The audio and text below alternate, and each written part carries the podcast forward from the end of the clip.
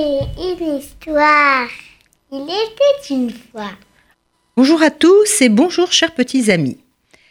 Aujourd'hui, la soupe, extrait des contes yiddish de Shlem à Varsovie, traduit par Sarah Schulman. Dans un petit village près de Varsovie, vivait un schnorreur, vous savez, un pauvre en yiddish. Yankel vivait comme il pouvait, il pensait. Ce n'est pas parce qu'on est pauvre qu'on ne pense pas. Évidemment. Et il pensait que les choses étaient bien faites. Ceux qui ont donnent à ceux qui n'ont rien, et tout est bien. Mais voilà. Un jour, il pleuvait très fort. Yankel, qui était alors loin de son village, n'avait pas la force de rentrer chez lui pour prendre son maigre repas, et il avait très faim, encore plus faim. Et à proximité, il n'y avait qu'une seule auberge, mais tous les schnorreurs le connaissaient, cet aubergiste. Il était sans cœur. Mais Yankel n'avait pas le choix, il tremblait de froid, et il allait littéralement fondre dans l'eau qui coulait de lui. Alors il entra. Bonjour, Reb Raïm. Reb était utilisé pour une personne respectée. Mais Raïm ne se retourna même pas. Il avait reconnu un pauvre. Mais il réfléchit et se dit Je vais le laisser entrer, sécher près du feu. Cela ne me coûtera rien et j'aurai fait une mitzvah qui comptera certainement lors du jugement du grand pardon. Assieds-toi, rentre, assieds-toi, sèche-toi auprès du feu, mais ensuite tu partiras. Tu vois, je suis gentil, je fais une bonne action.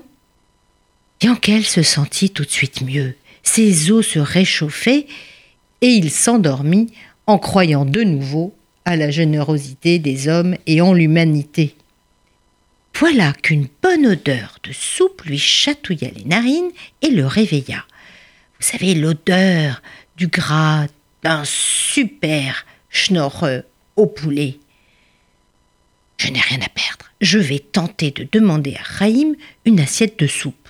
Après tout, peut-être que ça va marcher. Hum, Raïm, une bien bonne odeur me vient aux narines.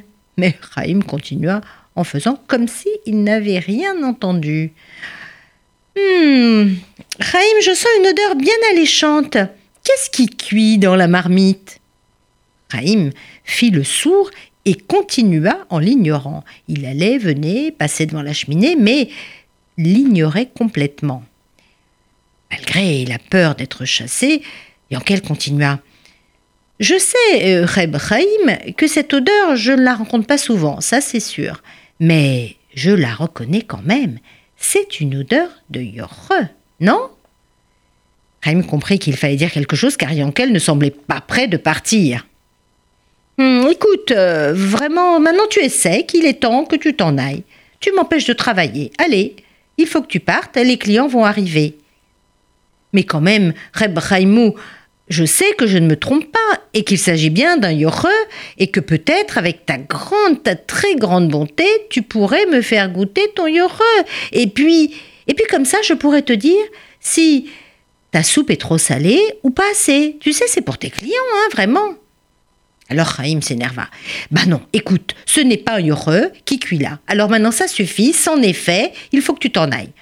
En fait, c'est une marmite d'eau que j'ai mise à bouillir pour laver mes chemises.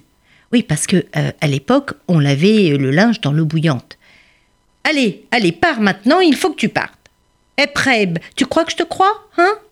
Alors, c'est une marmite euh, pour laver ton linge, c'est ça, et puis moi, je suis le grand rabbin de l'œuvre. Et Yankel, je n'ai pas de compte à te rendre. Allez, maintenant du balai. Alors là, Yankel en avait trop entendu. Qu'on ne lui fasse pas goûter de la soupe, euh, ça, il en avait l'habitude. D'ailleurs, parfois, il reniflait la choulinte qui avait cuit toute la journée dans le four du boulanger pour Shabbat, et on lui faisait même pas tremper un petit bout de pain. Mais là, là, c'était le prendre pour un idiot. Ah non, ça en est trop. Si Raïm s'est au moins comporté comme un manche, sans mentir, il serait parti, mais là non, il a menti. elle se leva d'un coup. Il enleva sa chemise et la jeta dans la marmite fumante dans l'œil heureux. Puisque tu laves tes chemises dans cette marmite, eh bien, tu peux peut-être ajouter la mienne qui n'est pas très propre. Raïm, l'aubergiste, resta médusé. Et Yankel repartit. Alors il repartit sans chemise, c'est vrai, le ventre encore vide, c'est vrai, mais le cœur bien léger. Le monde est certes bien fait, mais parfois il est bon de lui donner un petit coup de pouce. Et voilà, une bien maigre satisfaction pour Yankel, mais une sacrée leçon pour l'aubergiste qui apprendra à être un petit peu plus généreux. Au revoir à tous.